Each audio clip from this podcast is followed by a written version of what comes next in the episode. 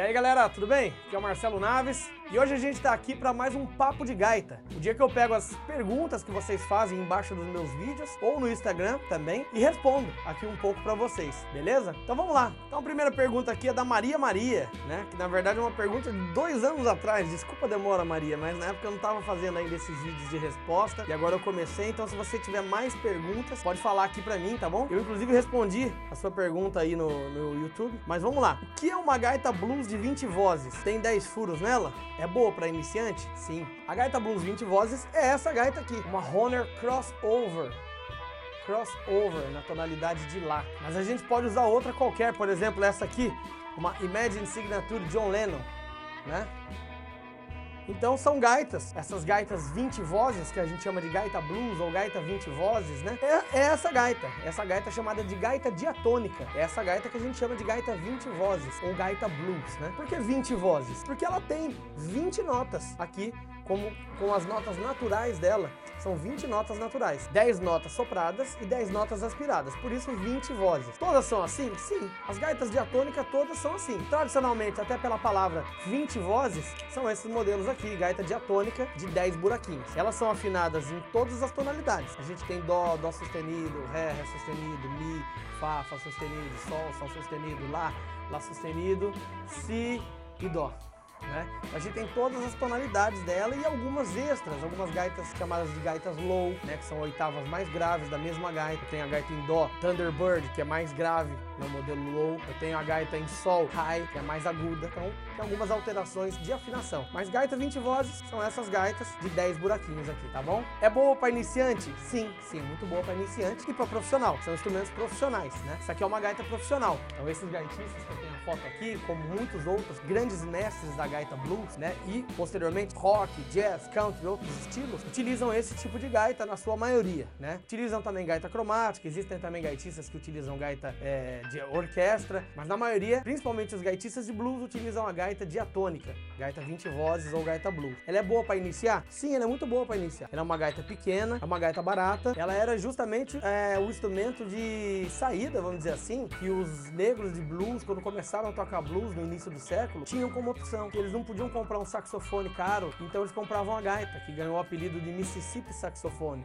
depois de um tempo né? Porque era o saxofone do Mississippi. Então é um instrumento barato, né? Até hoje, se você for ver, por mais que você ache caro 400 reais pra uma gaita dessa, com 400 reais você não compra nem um violão. Um violão velho, violão vagabundo, você não compra com 400 reais. Um violãozinho médio aí, que você possa confiar, é de 600 para cima. Né? Então é um instrumento muito bom para se começar e fácil de aprender também, porque é pequeno, as dimensões do instrumento são pequenas, é um instrumento fácil de, de pegar e hoje a gente tem uma série de dicas na internet, inclusive aqui no nosso canal. Se você não é inscrito, aproveita essa fala, se inscreve aqui no canal, tá bom? Clica no curtir, clica no joinha e não deixa de acompanhar os nossos vídeos, tem vídeo novo toda sexta-feira aí pra vocês. A próxima é do Daciano Campos, tá escrito aqui, Olá Marcelo, tudo jóia? Cara, vou começar a tocar, porém poderia me indicar algum tom que soaria melhor no country? Eu até respondi, gaita em dó e em lá são os que indico para começar. Falarei disso em um vídeo breve. Eu acho que o vídeo breve é esse de hoje. Então, cara, que tom de gaita você começar? É, aqui você falou assim, é, porém você soaria melhor para country? Cara, eu não tenho assim um conhecimento tão profundo de que tons são os mais utilizados na música country. Mas, com certeza, a gaita em lá, na tonalidade de lá, que é essa aqui que eu tô usando, né, na tonalidade de lá,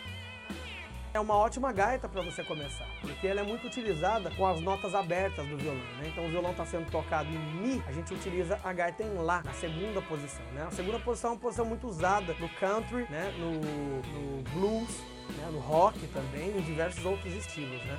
O que é essa segunda posição? A segunda posição é quando a gente pega uma gaita dois tons e meio acima do tom da banda. Então a sua banda está em Mi, você conta dois tons e meio acima e escolhe a gaita, gaita em Lá.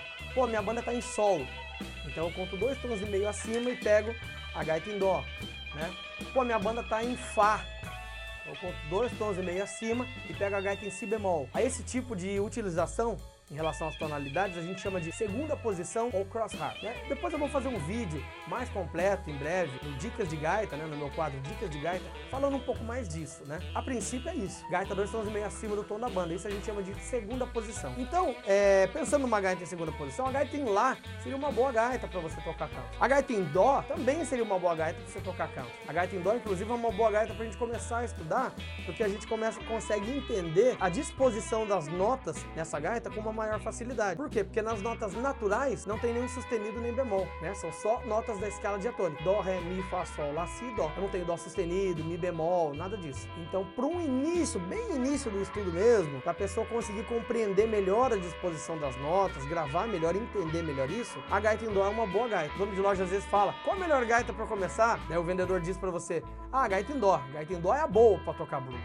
Não é que ela é a boa para tocar blues, é que por causa dessa disposição de notas que eu falei, ser mais simples, né? A disposição de notas é igual em todas, mas nessa gaita em dó a gente não tem os sustenidos nem bemóis nas notas naturais. Então, para uma compreensão do iniciante que ainda não sabe nem o que é escala diatônica, nem escala cromática, então ele consegue entender melhor essa, essa disposição das notas da gaita em dó. Mas se ele começar com a gaita em lá, ele consegue aprender respiração, embocadura, frases, bend, consegue? Consegue, consegue também. Depois se ele comprar gaita em fá, consegue também. É sempre ideal que a gente comece com uma gaita num tom intermediário, tá? Então a gente não começa com uma gaita muito aguda, como Fá ou Mi, e nem uma gaita muito grave, como Sol ou Lá bemol. Então sempre uma gaita intermediária, isso seria o mais ideal, tá? Mas respondendo a sua pergunta, pode me indicar um tom que soaria melhor no country? Gaita em Dó, gaita em Lá, talvez a gaita em Ré, seriam três gaitas legais para você começar, tá bom? Se conseguir comprar as três, compre as três. Se não conseguir, qual a sequência que eu devo comprar? Gaita em Dó, minha segunda gaita, gaita em Lá, e minha terceira gaita pode ser a gaita em Ré. Essa é uma sequência interessante. Poxa, Dó, Lá, legal, mas eu não quero comprar gaita em Ré. Si bemol,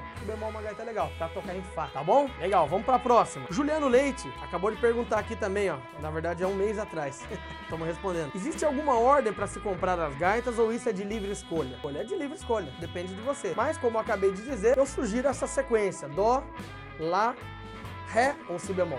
Tá bom? Essa é uma sequência legal para você começar a comprar. Por essas razões que eu expliquei. A gaita em Dó, porque ela tem uma disposição de notas mais clara, mais limpa para o iniciante que começa a entender agora o que é Dó, Ré, Mi. A gaita em Lá, porque ela é a mais utilizada em relação ao tom que o pessoal de violão usa. Os músicos que eu toco, um dos tons que eles mais utilizam é Mi, porque tem as cordas soltas. É uma tonalidade muito usada por guitarrista, por violonista, né? Então, por essa razão, gaita em Lá. Poxa, e a gaita em Ré ou gaita em Si bemol? Por duas outras razões. Uma que são as gaitas que ainda estão numa, numa leva de gaitas médias, não são muito agudas.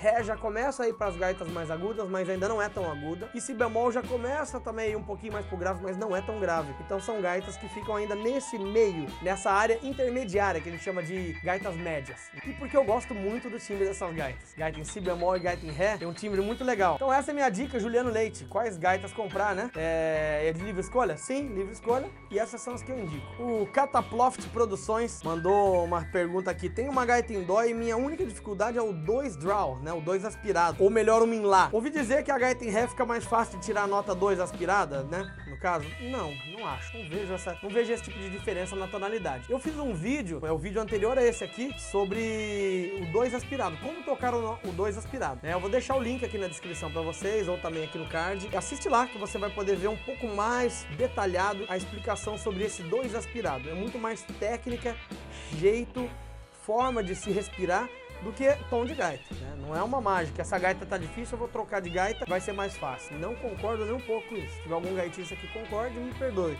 Mas eu não concordo nem um pouco. Não tem nada a ver. Às vezes a pessoa tem um pouco mais de facilidade com gaitas agudas ou com gaitas graves. Eu tenho alunos de gaita que têm mais facilidade de fazer o bend, de tocar as notas numa gaita grave. Eu tenho alunos que têm mais facilidade de tocar a gaita aguda. Depende, depende da pessoa. Beleza? Cataploft Produções. Gostei do nome. Beleza, galera? Então, Papo de Gaita foi esse hoje. Eu pretendo em breve fazer um Papo de Gaita online, ao vivo. Abrir a live e a gente bater esse papo. Então, se vocês acharem a ideia legal e escreverem aqui, eu vou colocar essa ideia em ação.